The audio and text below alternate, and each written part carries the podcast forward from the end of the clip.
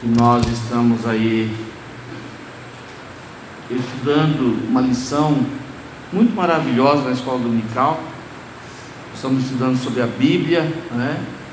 As lições estão sendo bem bem distribuídas e Deus tem falado conosco.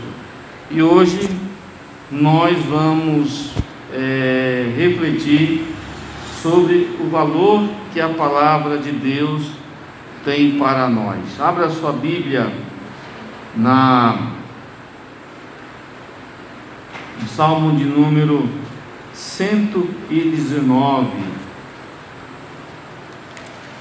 Salmo 119, versículo 85. 75, desculpe, meus irmãos.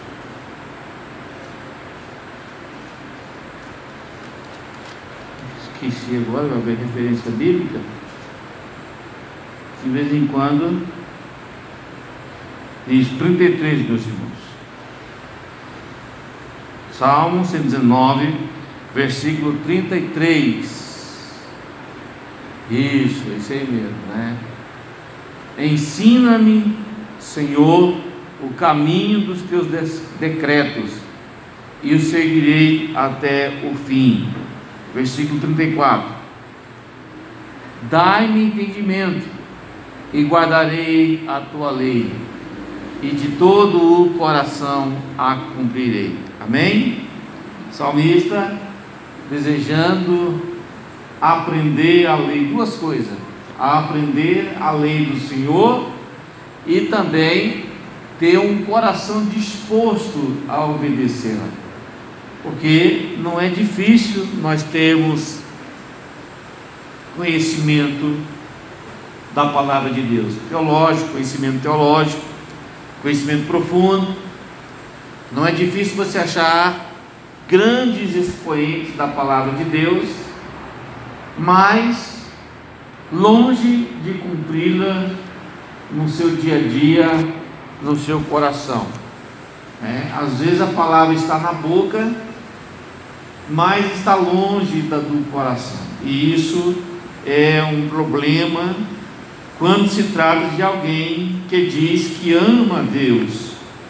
Porque se nós amamos a Deus, é, se nós entendemos esse amor, como diz o próprio Deus, e Jesus também falou, é, amamos a Deus de todo o coração, de todas as nossas forças, de todo o nosso entendimento, com certeza nós seremos inclinados a querer saber como agradar a esse Deus.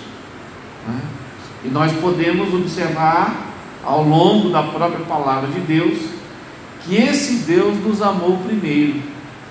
E por ter nos amado, ele também tem desejo de se relacionar conosco. É um desejo profundo dele poder se comunicar conosco, se demonstrar o seu amor, sua longanimidade e também nos ensinar a como ser é, servos e adoradores para que o nome dele seja glorificado. Então, Onde que nós encontramos essa revelação de quem é Deus? Revelar, quer dizer, mostrar. Então a Bíblia diz que esse Deus se mostrou, se revelou a nós primeiro. Né? Ele se preocupou conosco e deixou a sua lei. Primeiro, ele deixou a lei escrita na natureza.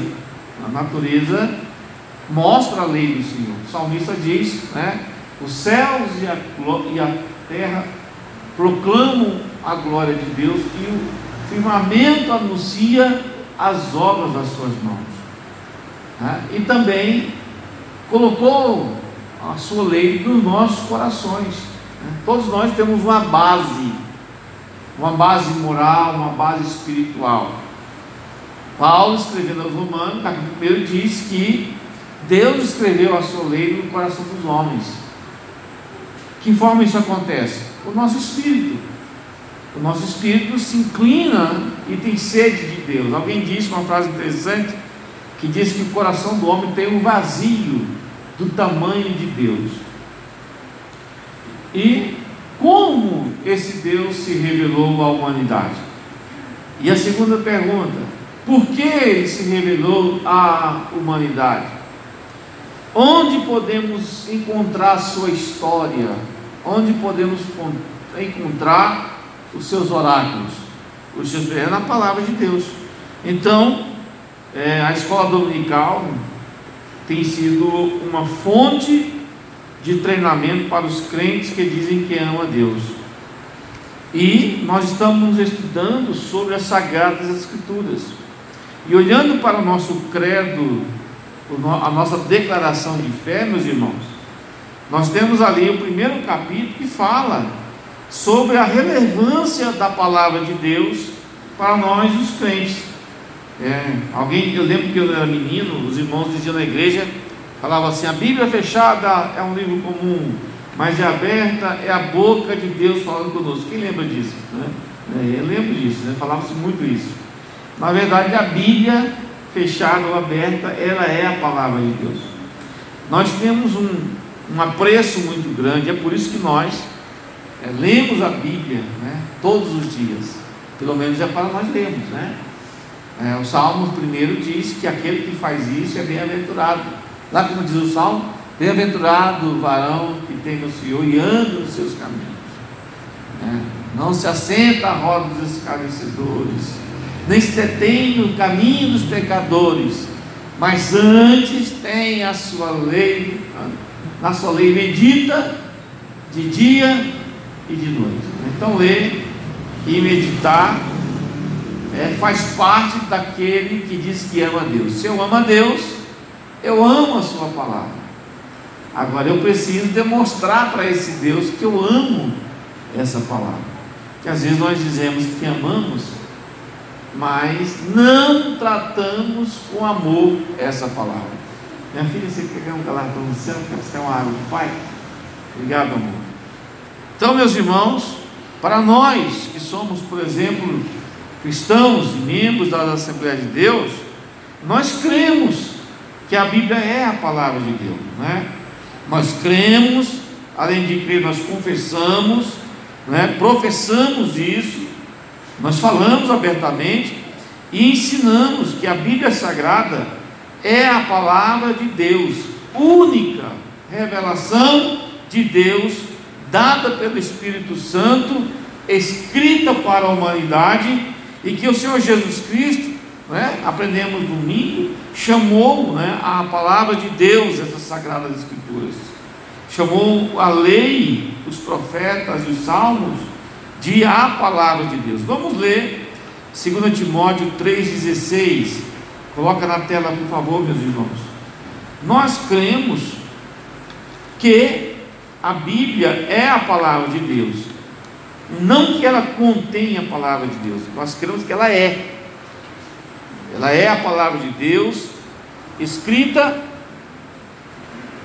para o nosso ensino. E ela fala de si mesmo, o que ela representa para nós. Né? 2 Timóteo 3,16. Consegue pôr na tela? Toda, vamos ver junto, dois e toda a escritura, de novo, bem bonito, para descer no coração, dois e toda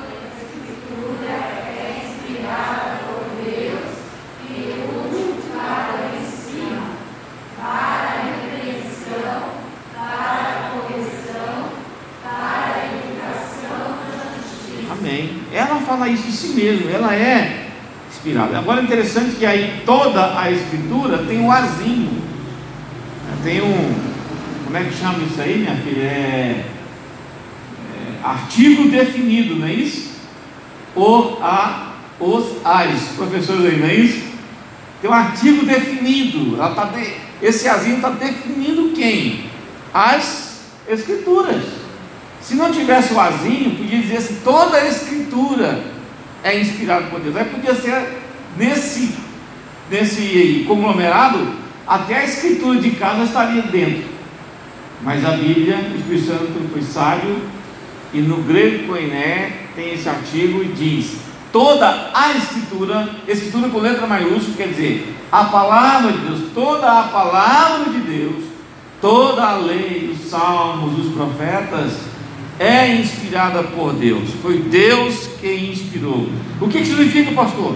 Significa que toda a escritura foi respirada por Deus, foi soprada por Deus a, aos ouvidos dos, dos profetas, dos escritores, dos pescadores, dos boiadeiros. Né? Essas são as profissões dos homens que escreveram sobre a influência do Espírito Santo a palavra de Deus.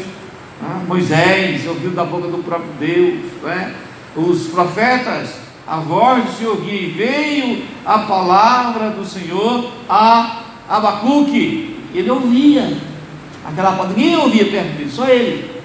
Ele ouvia e o Espírito Santo fazia com que ele escrevesse, ou até Moisés, como nós aprendemos domingo, ela foi passada forma oral de pai para filho. Amém, meus irmãos? As Escrituras Sagradas, irmãos, são de origem divina, nós cremos nisso, partiu do próprio Deus. Né? Seus autores, embora sejam humanos, eles falaram e escreveram sobre a inspiração verbal e plenária do Espírito Santo. Foi o Espírito de Deus que ungiu a Davi para escrever os salmos, os profetas, né? todos eles escreveram sobre a unção do Espírito Santo. Né?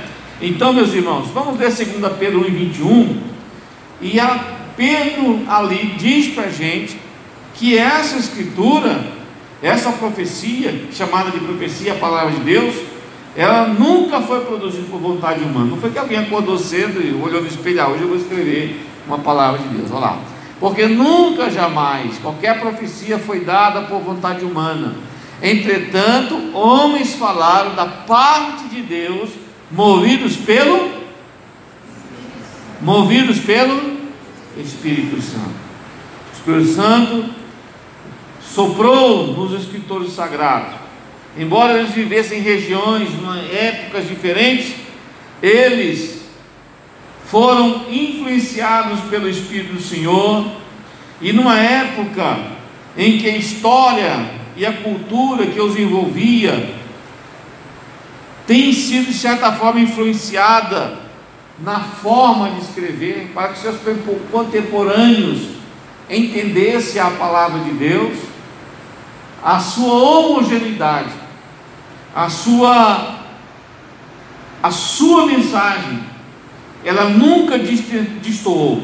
Domingo nós aprendemos né, que, sobre a estrutura da palavra de Deus, e nós vimos aí quantos livros são, quantos testamentos se dividem, né? quantos se formaram, mulheres nos deu uma aula muito abençoada sobre isso, mas o que mais nos deixa com propósito e firmeza de crer que a Bíblia é a palavra de Deus, é que essa Bíblia, ela é especial, ela é única, porque foi de Gênesis a Apocalipse, inspirada pelo, pelo Senhor Deus. Não tem um livro mais inspirado que o outro. Ah, o livro de, de Ruth é mais inspirado que o livro dos juízes. Não. Nós cremos nessa inspiração completa da palavra de Deus. A Bíblia, meus irmãos, é a nossa única regra de fé e prática. Então nós não somos inclinados, não devemos ser inclinados a buscar é, instruções de comportamento em outras coisas, a não ser na palavra de Deus. Ah, pastor, então o senhor está desprezando os livros que ensinam comportamento, educação? Não, não desprezo isso, de jeito nenhum. Mas antes desses livros de comportamento, de educação, de moral, a Bíblia já ensinava. Você consegue enxergar na Bíblia, né? Modo de viver, relacionamento entre familiares, relacionamento entre empregados e patrões, né? provérbios que nos ensinam sobre a ética, sobre a forma de reagir e agir, até se falamos bem ou mal, até o controle que nós devemos ter sobre nosso temperamento. Até a nossa forma de estar diante de Deus para agradá-lo. Ela nos ensina, ela é perfeita. Lá no Salmo 19, 7, o salmista escreve: A lei do Senhor é perfeita. Ela é a palavra de Deus, meus irmãos, e que não pode ser anulada.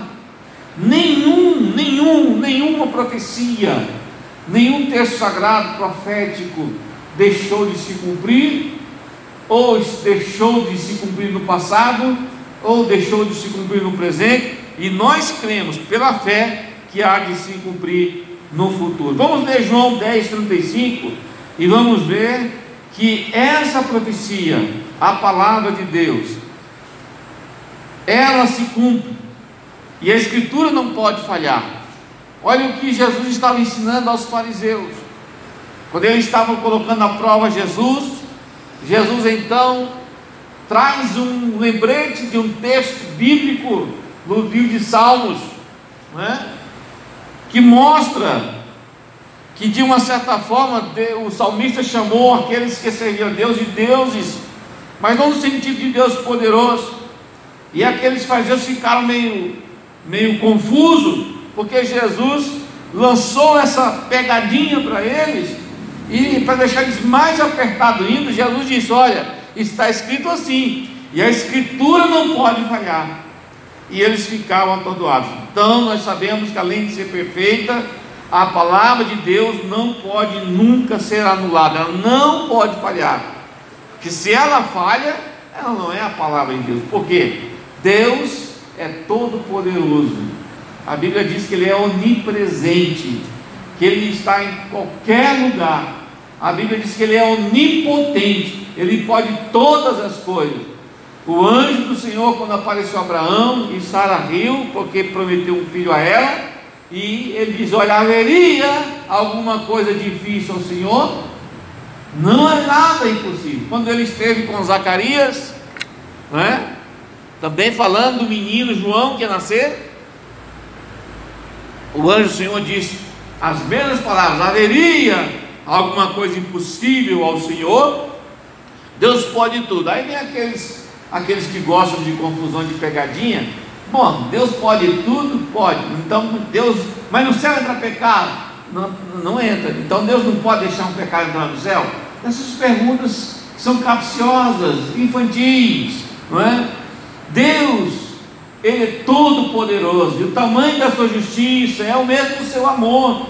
E a nossa mente não consegue captar toda a essência desse poder, porque somos humanos e nossa mente foi influenciada pelo pecado. Então nós temos dificuldade de entender Deus na sua plenitude. Mas, mas vai chegar um dia.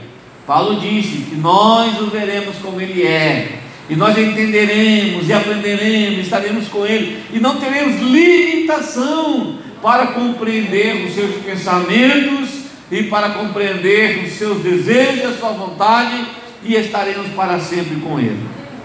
Amém, meus irmãos? Domingo nós estudamos sobre a estrutura do Velho Testamento. E eu não quero me deter nesse tempo, nesse, nesse, nesse ponto, e nem na classificação dos livros. Inclusive, nós fizemos, tivemos aqui uma, uma, uma um teste, né? O Eliezer trouxe a menina dele, a, a Gabi, e fez um teste com a gente, que era para a gente falar os, os nomes dos livros, muito legal, né? Nós não passamos do quinto. E a menina ficou ali falando de Gênesis, Apocalipse, uma atrás da outra, sem pular, sem, sem errar nada. Eu sei que o Eliezer nem olhando na Bíblia falou direito. Aí o pai, não, pai, fala para ela, não, pai, não, pai, está errado, nesse está faltando um. Mas, mas, é importante nós entendermos a estrutura da Bíblia para compreendermos o quão profunda ela é e para quem ela aponta. Então a estrutura sagrada da Bíblia Sagrada, embora os escritores fossem diferentes, épocas diferentes, né? Elas não foram comprometidas. Né? Enquanto Isaías profetizou 700 anos antes de Cristo, né? muito além de Moisés, 800 anos depois de Moisés, mas a, a, a, a mensagem de Gênesis a Apocalipse, em que mostra a revelação de Deus ao homem, e o desejo de Deus de redimir o homem da condenação eterna, ela está explícita e nenhum escritor contradiz o outro. Pelo contrário, a profecia foi se cumprindo. Meus irmãos, mas qual foi o propósito de Deus deixar essa santa palavra, esse santo livro para nós? Tem um propósito, tem uma vontade divina em cima disso aí, não é?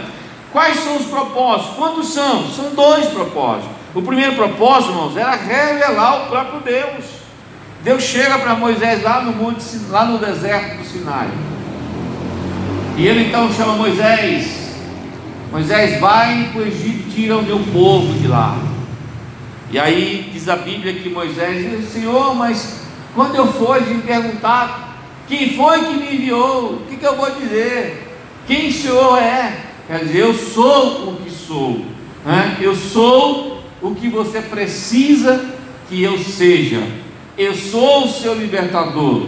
Eu sou o seu amigo. Está precisando de cura? Eu sou o Senhor que te sara. Está precisando de alimento? Eu sou o Senhor da providência. Está precisando de vitória? Eu sou o Deus da vitória. Está precisando de paz? Eu sou Jeová El Shaddai. Então Deus ele é o Todo-Poderoso. E Ele quis se revelar ao homem. Era a alegria de Deus era poder compartilhar com os homens os seus princípios, conversar. Diz a Bíblia que lá no Éden, o Senhor passava todo dia na viração da tarde. Para quê? Não era para vigiar Adão. Não era para ver se Adão estava e ela está fazendo besteira. Ou mudando as árvores de lugar. Vou lá ver que Adão é muito enxerido e ele, como na nossa terra, né, Marilda, enxerido, né? Ele é meio enxerido e eu plantei uma roseira ali, ele vai tirar e eu não quero que ele. Não, Deus não, pelo contrário. Deus deu liberdade ao homem e diz: Adão, coloca o nome de todos os animais, está aqui para você. Trabalhe na terra, cuide da terra, desfrute toda a árvore do jardim, só não daquela, viu? Aquela não, no dia que você comer você vai morrer. Mas Adão, e Adão tinha essa liberdade com Deus. E aí, meus irmãos, mesmo que o pecado veio a deturpar essa comunhão, estragar essa comunhão, Deus nunca deixou de se revelar ao homem. Belo dia, Abraão, a Bíblia não fala como, há algumas hipóteses que ele poderia ter ouvido falar de Deus, mas Deus escolhe Abraão e se revela a ele. Diz: Abraão, Abraão, sai da tua terra e da tua parentela e vai para a terra que eu te mostrar. E Abraão, pela fé, creu em Deus, creu em Deus e saiu. E mais adiante, Deus se revela a Isaac, e da mesma forma se revela a Jacó, e diz: Eu sou o Deus do teu pai, o Deus de, Isaac, o Deus de Abraão, o teu avô, sou eu, Jacó. E quando chega Moisés, eu sou Moisés, o Deus de Abraão, Isaac, dos vossos antepassados. E aí você vê toda a palavra de Deus, os profetas, os escritores, falando do desejo desse Deus, dessa revelação de si próprio. Né? Deus então quis revelar-se ao homem, e o segundo propósito que a Bíblia chegou até nós é Deus querendo mostrar para a humanidade a sua vontade. Primeiro, a revelação de Deus. Deus revela-se graciosamente e ele mostra como aos homens. Vamos ler Hebreus é, número 1 e 1, irmãos. Hebreus capítulo 1 e versículo 1. Olha o que o escritor diz aí da forma que Deus se revelou ao homem. Hebreus 1 e 1. 1, versículo 1. Antigamente, lá atrás, Deus falou muitas vezes e de muitas a quem? Aos pais, pelos profetas. Olha que interessante, muitas vezes e muitas maneiras. Até de maneiras de maneiras que você olha na Bíblia, meu Deus, mas Deus fez isso. Misericórdia, eu não teria coragem. Deus chega para Isaías, Isaías, eu quero que você fale com esse povo, mas não é com palavra. Você vai cortar aí as suas roupas traseiras e vai andar com as nádegas de fora por dois anos. Isaías ficou fazendo isso. andando lá com as nádegas de fora. Aquilo podia ser até motivo de riso para algum, mas Deus estava querendo dizer ao povo a vergonha deles, porque abandonaram o Senhor. Ezequiel, se não me falha a memória, Deus disse para Ezequiel: vem cá, meu filho, eu estou indignado com esse povo. Eu quero falar com ele, mas você vai fazer um negócio diferente. Você não vai abrir a boca, você vai pegar, deitar do lado, vai ficar um ano deitado do lado, e vai pegar esterco de um homem, vai cozinhar o pão no esterco de um homem e vai comer, para ele se perguntar o que é, e você falar o quanto eu estou, é é, é, é, é, eu estou irado com esse povo.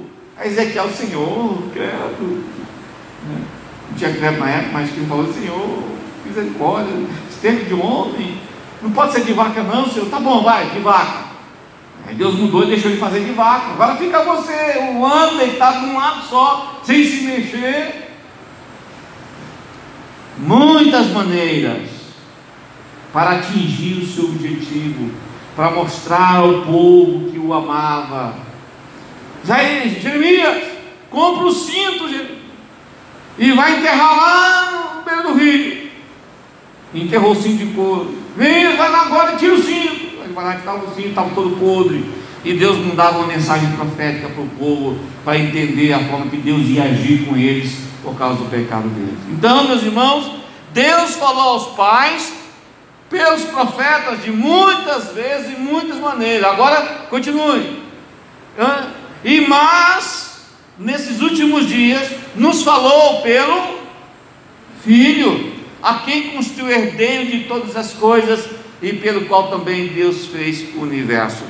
Então, meus irmãos, além de falar pelos profetas, através de metáforas, através de parábolas, tem muita gente que acha que parábolas são no Novo Testamento, as parábolas de não, tem parábolas no Velho Testamento, parábola de Jotão, por exemplo, do espinheiro e da oliveira, muitas coisas que Deus usava para falar que estão registradas nas Santas Escrituras. Então, queridos irmãos, Deus se revelando dessa forma, falando conosco, e aí quando chega Jesus, Deus expressa o seu amor e fala conosco através de Jesus. E até hoje, Jesus continua falando conosco. Até hoje, o Senhor continua no nosso meio nos ensinando. Mas tem um segundo propósito: primeiro, para revelar Deus e a sua vontade à humanidade. E o segundo propósito, meus irmãos, é? Deus então expressa claramente a sua vontade redentora a todos e a cada um dos seres humanos, sem nenhuma exceção de pessoas, por meio da fé em Jesus Cristo. Por que, que Deus mostra que é sem acepção de pessoas? Porque o seu povo, os judeus, os israelitas, achavam porque eles serem o povo da promessa, que ninguém mais podia chegar até Deus. Vocês lembram que na última vez que eu dei o ensino eu falei do templo, que tinha lá um, um, um muro, que o gentio se passasse daquele muro tinha risco de morte. Não é? Por quê? Porque eles se achavam não é? que Deus era só para eles. E Deus chamou o seu povo Israel para que eles fossem um povo sacerdócio, sacerdote, para anunciar às outras nações o poder do Deus de Israel, mas eles falharam e se misturaram, e Deus os puniu. E aí Jesus vem, e Deus mostra o seu amor para com os homens. Aí Paulo fala essa história, lá em Efésios 2, se eu não me engano, Filipenses 2 ou Efésios 2, que falta a memória. Paulo fala o seguinte: Deus, e Jesus pegou dois povos e fez um, pegou os judeus e pegou os gentios, que eram considerados imunos, e dele fez um povo só, chamado Igreja do Deus Vivo, noiva do Cordeiro. Então, meus irmãos, vamos ler Romanos 1,17 e ver que através de Jesus, a justiça de Deus vem entre nós, somos justificados e vivemos pela fé. Olha o que diz o Paulo, Paulo diz, porque a justiça de Deus se revela no Evangelho. Que justiça é essa? O sacrifício do seu filho, de fé em fé, como está escrito: o justo viverá por fé ou pela fé, através de Jesus. Essa Bíblia, essa palavra, ela também nos ensina que para chegar e conhecer, experimentar esse Deus, é preciso ter fé. É necessário que aquele que se chega a Deus tenha fé e creia que Ele existe.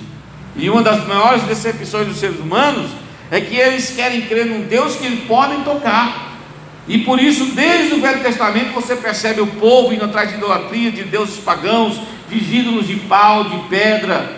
Você vê os profetas, o salmista Davi fala no Salmo 115 que o Deus deles, das pessoas que abandonavam a Deus, tinha pé, mas não andava, tinha boca, mas não falava, tinha olho, mas não via, tinha mão, mas não apalpava. Enquanto que o nosso Deus, a boca dele continua falando conosco através da sua palavra e através de Jesus.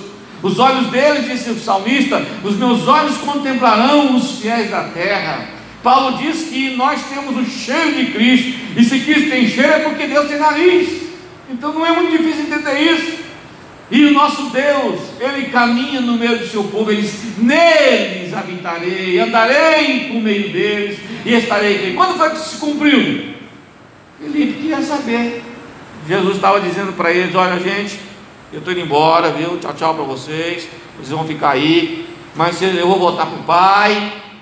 Aí o, senhor, o Felipe falou: Senhor, onde o senhor vai? Eu vou para o Pai, vou voltar para onde eu vim. Senhor, mostra o, o, o caminho. Aí Jesus, olha, eu sou o caminho, a verdade e a vida. Ninguém. Complete, por favor. Ninguém. É isso mesmo? Está escrito? Põe João 14. João 14, 1. Isso é muito importante. Que o coração de vocês não fique angustiado, vocês creem em Deus, creiam também em mim. Continue. Na casa de meu pai há muitas moradas, se não fosse assim, eu, eu já lhes teria dito, pois vou preparar um lugar para vocês. Continue. E quando eu for e preparar um lugar, voltarei e os receberei para mim mesmo, para que onde eu estou, olha o presente, eu estou, ou de presença de Deus, vocês estejam também. E vocês conhecem o caminho para onde eu vou. Continue. Então Tomé disse: Senhor, não sabemos para onde o Senhor vai. Como podemos saber o caminho? Continue. Jesus respondeu: Eu sou o caminho, a verdade e a vida. Ninguém, ninguém vem ao Pai. Ele fala: Tomé, Senhor, mostra um Pai. Tomé, é, estou há tanto tempo convosco e vocês ainda não viram, mostrando a onipresença do Deus poderoso. Aí cumpre-se a profecia: neles habitarei, andarei no meio deles. Aí João escreve, lá no capítulo 1 de João, escreve: E o Verbo se fez carne e andou entre nós, e vimos a sua glória, e nele tocamos, aleluia, e nele tocamos, e nele tocamos. Então, meus irmãos, Deus se revela a nós e nós só podemos sentir pela fé. Dizendo isso, nós podemos afirmar então que desde o Gênesis até Apocalipse, quem é o centro? Olha o que diz a Bíblia aí: o centro é Jesus. Jesus, tipificado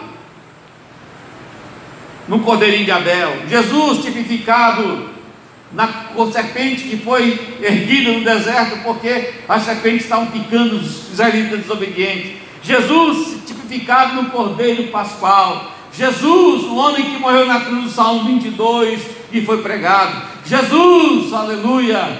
Jesus, aquele que deu a sua vida para resgatar a sua igreja. Louvado seja o nome do Senhor. Esse mesmo Jesus ele diz que essas santas escrituras falavam dele, já avisavam que ele viria. Toda a lei já dizia.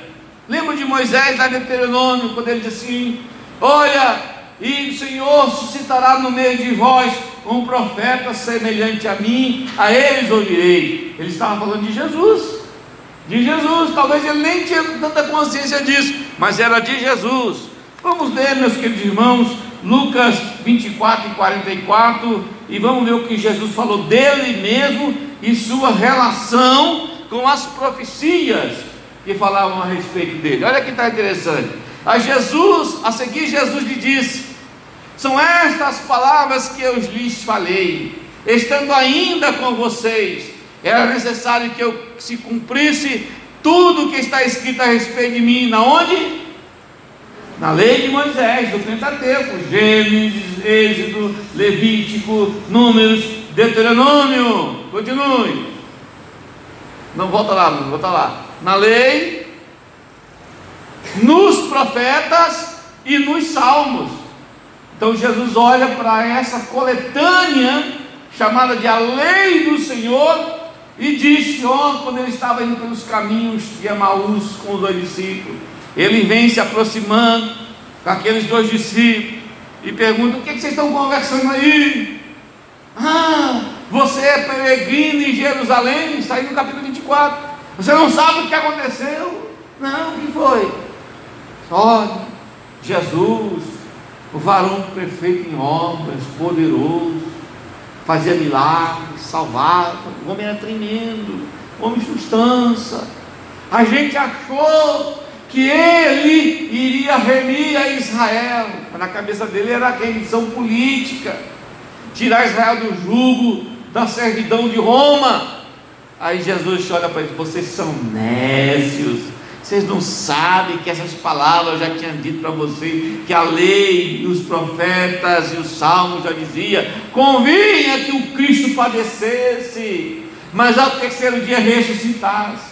E eles ficaram com o coração aquecendo, mas não conseguiam enxergar que era Jesus. Aí quando eles iam entrar na aldeia, Jesus finge, deixa eu dar um jeitinho de fingir que estou indo embora. Quando ele ia embora, tchau gente, tchau, tchau, agora a gente começa de novo. Ele, não, peraí, peraí, peraí, só vai embora assim, vamos entrar com a gente, tá tarde, vamos comer primeiro, amanhã só segue viagem. Então ele entrou, e na hora que o Senhor chamou eles para comer, crente come, gosta de comer, que é uma benção, né irmão? Aí na hora da comida, Jesus eu vou dar graça, aí Jesus pegou o pão, e deu graça, a graça do Pai, de repente, o homem sumiu.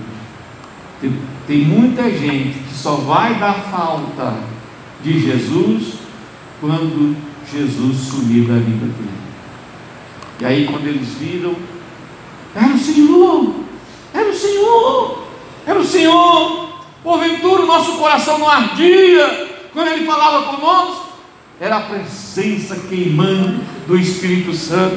E ele dizia: Falaram de mim, e se cumpriu. Então, meus irmãos, tudo que nós precisamos saber sobre Deus, e a redenção do Calvário está suficiente revelado na Sua palavra. Por isso, ame a palavra de Deus, medite nela, leia né, de, forma, de forma a aprender, a entender e a glorificar o Senhor. Você vai ver que você vai ter a sua vida mudada para melhor todo dia.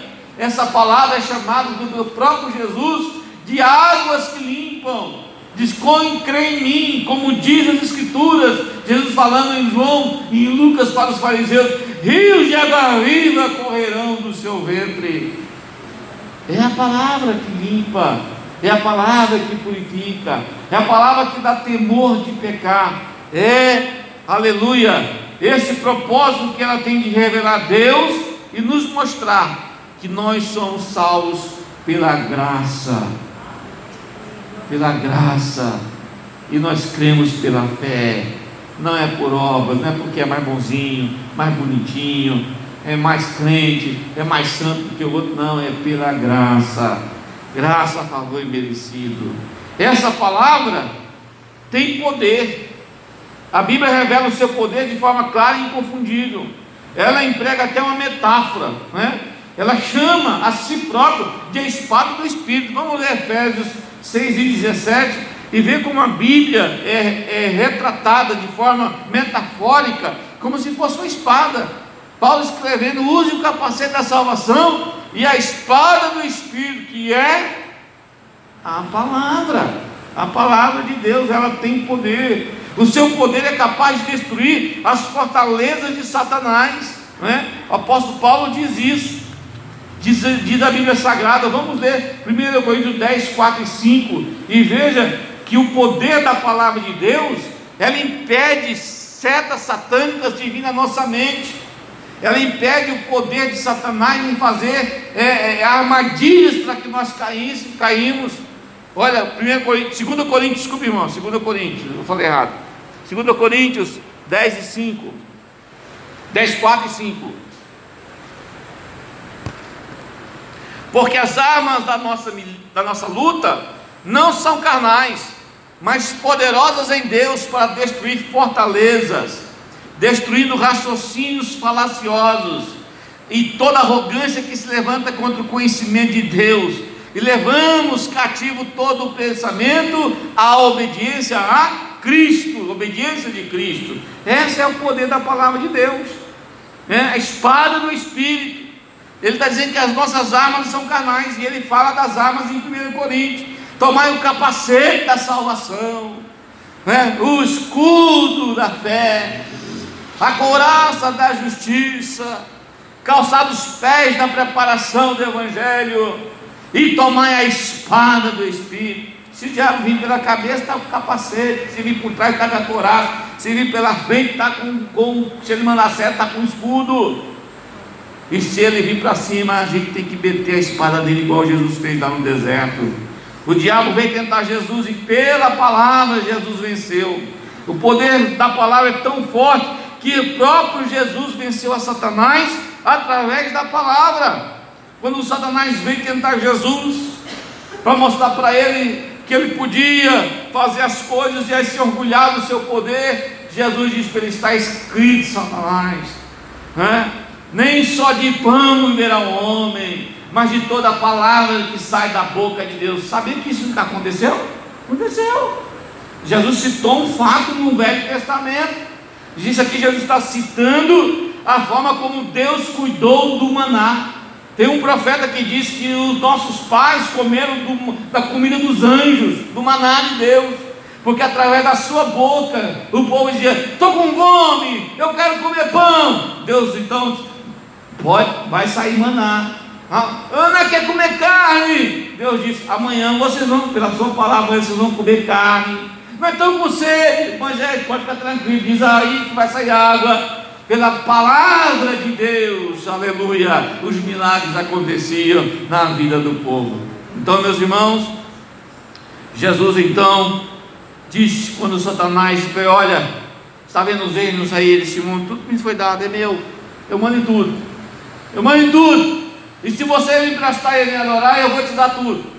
Jesus vai pedir: Olha, está escrito: somente o Senhor teu Deus adorarás. Vamos abrir um parênteses aqui, meus irmãos. Por que é importante nós memorizarmos a palavra de Deus, versículos bíblicos? É para usar como espada Espírito. Às vezes vem os pensamentos negativos, pensamentos pecaminosos, pensamentos de, de, de, de tristeza, de decepção, de todo qualquer mal que vem, às vezes começa na mente. O que, que a gente faz? Lembra da palavra e começa a repetir a palavra no cérebro.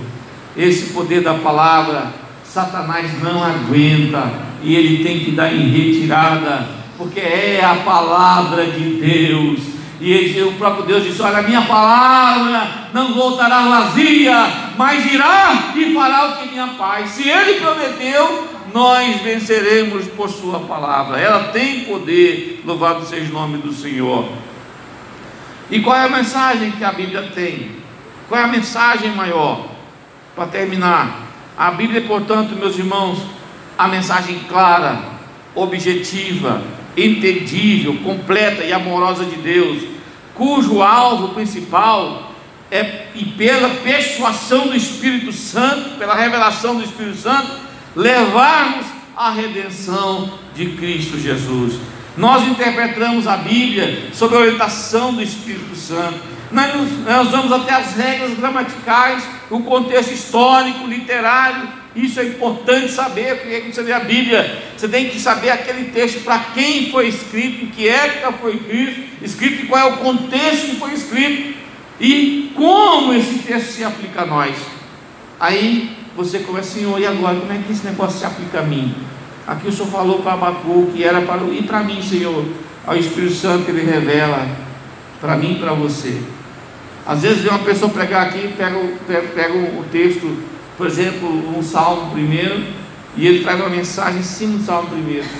E todo mundo entende e glorifica o Senhor. Passa o tempo, vem um outro irmão, outro daqui mesmo, e vai dar uma palavra, vai me salvar primeiro, o assunto não se esgota. Ele dá outra palavra, significado é o mesmo, mas o Espírito Santo fala de uma forma profunda e a gente entende mais ainda. O que é isso? Palavra viva. O escritor Zebeu diz que ela é mais, ela é viva e eficaz e tão poderosa que parece uma espada de dois gumes e divide até as, as juntas e medulas e vai da alma e do espírito chega a dividir de tão poderosa que ela é. Mas a mensagem dela é que através desse conhecimento e ajuda do Espírito Santo nós chegamos até Jesus. E a Bíblia nos fornece ainda, meus irmãos, o conhecimento essencial e indispensável e indispensável à nossa comunhão com o Pai celeste e com o próximo. O que isso quer dizer?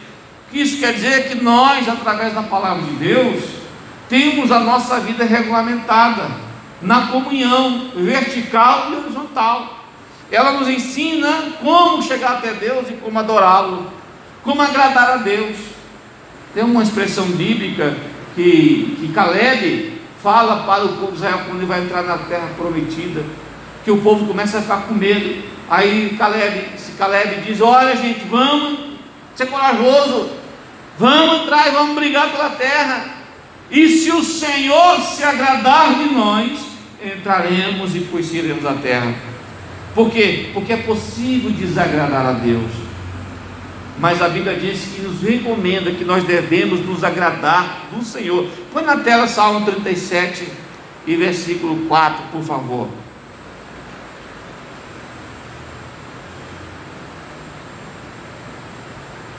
Olha o que o texto diz: agrade-se do Senhor, e Ele satisfará o desejo do seu coração. O que esse texto nos ensina, pastor Nivão? Que Deus se Deus se agradar de nós, Ele vai satisfazer os desejos do coração. É isso? É isso que está escrito? Não, meus irmãos, não é isso. Agrade-se do Senhor, quer dizer, tenha prazer em agradar a Deus. Então Ele vai satisfazer o desejo do seu coração. Ficou claro, sim ou não? Agrada-te do Senhor, quer dizer, tenha prazer em Deus tenha prazer em conhecer a sua mensagem, as suas ordenanças, tenha prazer em obedecê-las. Tem um texto sagrado que me fala memória quem foi que disse, agora diz que os mandamentos do Senhor não são pesados. Por quê? Porque Deus, Ele é misericordioso e até nisso Ele nos ajuda. Então, meus irmãos, a Bíblia fornece esse conhecimento essencial, não é? O que é importante para chegar perto de Deus? Um coração contrito. Tá, o salmista diz: um coração contrito não desprezará o Deus. Deus diz para Isaías: onde habitarei, Isaías? Num coração humilde e contrito. Então, não é as posses, não é inteligência, não é a graduação, não é o mestrado, não é o doutorando, não é ser bonzinho para as pessoas, é ter prazer em agradar a Deus. Por isso que a Bíblia diz que Davi era um homem segundo o coração de Deus porque Davi tinha prazer em agradar o Senhor, e isso é uma atitude, não é algo que vem como dom de Deus, não. É uma disposição que você acorda cedo e diz: Eu preciso estar mais perto de Deus, eu quero agradar a Deus, eu quero andar com Deus, eu quero viver para Deus, eu quero seguir a orientação de Deus. A Bíblia diz que teve um homem que todo dia ele pensava dessa forma, e ele agradou tanto a Deus que Deus não teve, olha, Deus não teve paciência de extrair e morrer. Sabe quem foi? Foi Enoque. E Enoque diz a Bíblia texto sagrado que ele andava, andou com Deus, andou com Deus, tanto que Deus para si o tomou, e Deus levou Enoque para a glória, porque Deus não quis esperar ele terminar a vida dele, porque Enoque alcançou testemunho de fé. Então, queridos irmãos, o próprio Deus ordena que conservemos a integridade da Sua palavra. E a gente não precisa de uma nova revelação, não precisamos de uma nova forma de adorar, não precisamos de ajeitar as coisas para agradar, não, de jeito nenhum. Vamos ler Provérbios 35 e 6.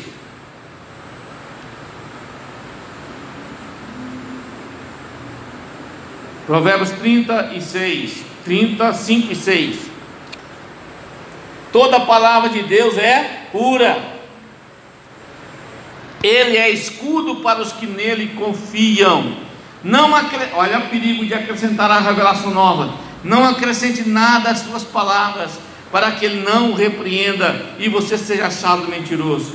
Tem gente, por exemplo, algumas como o mormonismo, tem ele escreve na, na Bíblia, mas escreve também no livro Mormon. Outras denominações têm as revelações de seus profetas em livros e crê um pouco na Bíblia, e outros mudaram a Bíblia, como os testemunhos de Jeová, para agradar a sua doutrina. Mas a Bíblia diz que nós não devemos fazer isso. O próprio Jesus fala lá em Apocalipse 18, 19, assim, ó. Lá quando Jesus encerra o cânone sagrado, o Senhor Jesus chancela a integridade e a completude da Bíblia Sagrada, dizendo assim, ó, Apocalipse 22, 18, 19 porque eu testifico a todo aquele que ouvir as palavras da profecia desse livro, que se alguém lhes acrescentar alguma coisa, Deus fará vir sobre ele as pragas que estão escritas nesse livro. E se alguém tirar qualquer palavra do livro dessa profecia, Deus tirará a sua parte da, da vida e da cidade santa que estão escritas neste livro. Por isso, irmãos, que nós aprendemos domingo sobre a, a, a, a a estrutura da Bíblia, como foi formada, como foi que Deus fechou o cano sagrado, né? aprendemos até sobre os concílios alguma coisa aqui, foi muito bom, e nós devemos aprender mais da palavra do Senhor, porque ela é, aleluia, perfeita. O salmista disse assim: Escondi a tua palavra no meu coração para não pecar contra ti. Então, por isso que é importante nós lermos, meditarmos e memorizarmos, principalmente as crianças. Eu tenho um versículo decorado de quando eu era criança. Nós tínhamos um costume na igreja, todo culto de Santa Ceia. Hoje a gente canta ainda quando a ceia está passando.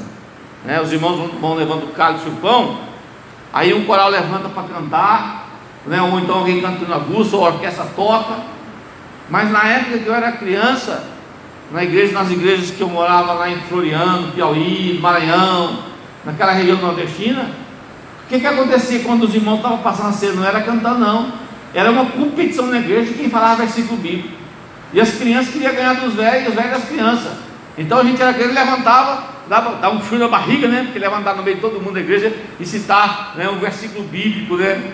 É, isso quando a gente ficava dando risada dos veinhos, porque a gente, a gente decorava o versículo maior, aí os veinhos falavam assim, Jesus chorou, né? Aí sempre tinha um, Jesus chorou, que é o mais pequenininho, né? Aí nós dava risada deles, né? E aí tinha outro que se gabava porque decorava o versículo maior da Bíblia. Sabe o versículo maior da Bíblia? Onde é que está? Não. De Esther. Livro tem o maior versículo da Bíblia. E aí se gabava. E a gente fazia aquela concorrência quando ele era menino para ganhar dos mais velhos, e todo mundo se levantava, sentava um, levantava e falava um texto de cor da palavra de Deus. É costume nosso falar o texto bíblico da escola dominical de cor, né? A irmã Miriam e a irmã, a esposa, a mãe da, da Esther, né? A irmã, esqueci o nome dela agora, Hilda, né? Agora a gente não estou vendo mais a irmã Hilda aqui, acho que ela está na congregação, mas a irmã Miriam e a irmã Hilda Todo domingo eu lembro que ela levantava e falava o texto da, da, da lição de cor. Por quê? Chega uma hora que a gente vai precisar. Chega uma hora que a gente não vai ter vista cansada. E a gente tem que ter reserva na nossa lamparina. A palavra de Deus é poderosa. Amém, meus irmãos? Tentaram queimar a palavra de Deus na Inquisição, né? os, os, as ditaduras. O irmão André foi contrabandista de Bíblias na época da cortina de ferro. Os mais novos não sabem o que é isso, não sabem, não sabem o que foi a cortina de ferro. Os países comunistas que despregaram o Evangelho. E aí as Bíblias eram contrabandeadas para poder levar a Bíblia para os países comunistas que não se podia. E até hoje não pode, porque e ela tentaram destruir a Bíblia. Mas é o único livro no mundo que tem mais de 50 cópias originais, dos originais guardados em papiro e reservados nos museus da terra. A palavra de Deus atravessou séculos, cumprindo o que Jesus disse: passará os céus e a terra, mas a minha palavra não anda passar. Amém, meus irmãos? Ame a palavra, dê a palavra, medite na palavra. Você não vai. Paulo disse que é para a gente meditar nela, para não ser levado pelos ventos de doutrinas Quando a gente deixa de se alimentar na palavra, a fé diminui e a gente começa a buscar atalhos para receber milagre. Mas o maior milagre nós já recebemos, e foi a redenção de Cristo no Calvário. Portanto, meus irmãos, que Deus abençoe e que o Senhor possa continuar falando ao nosso coração.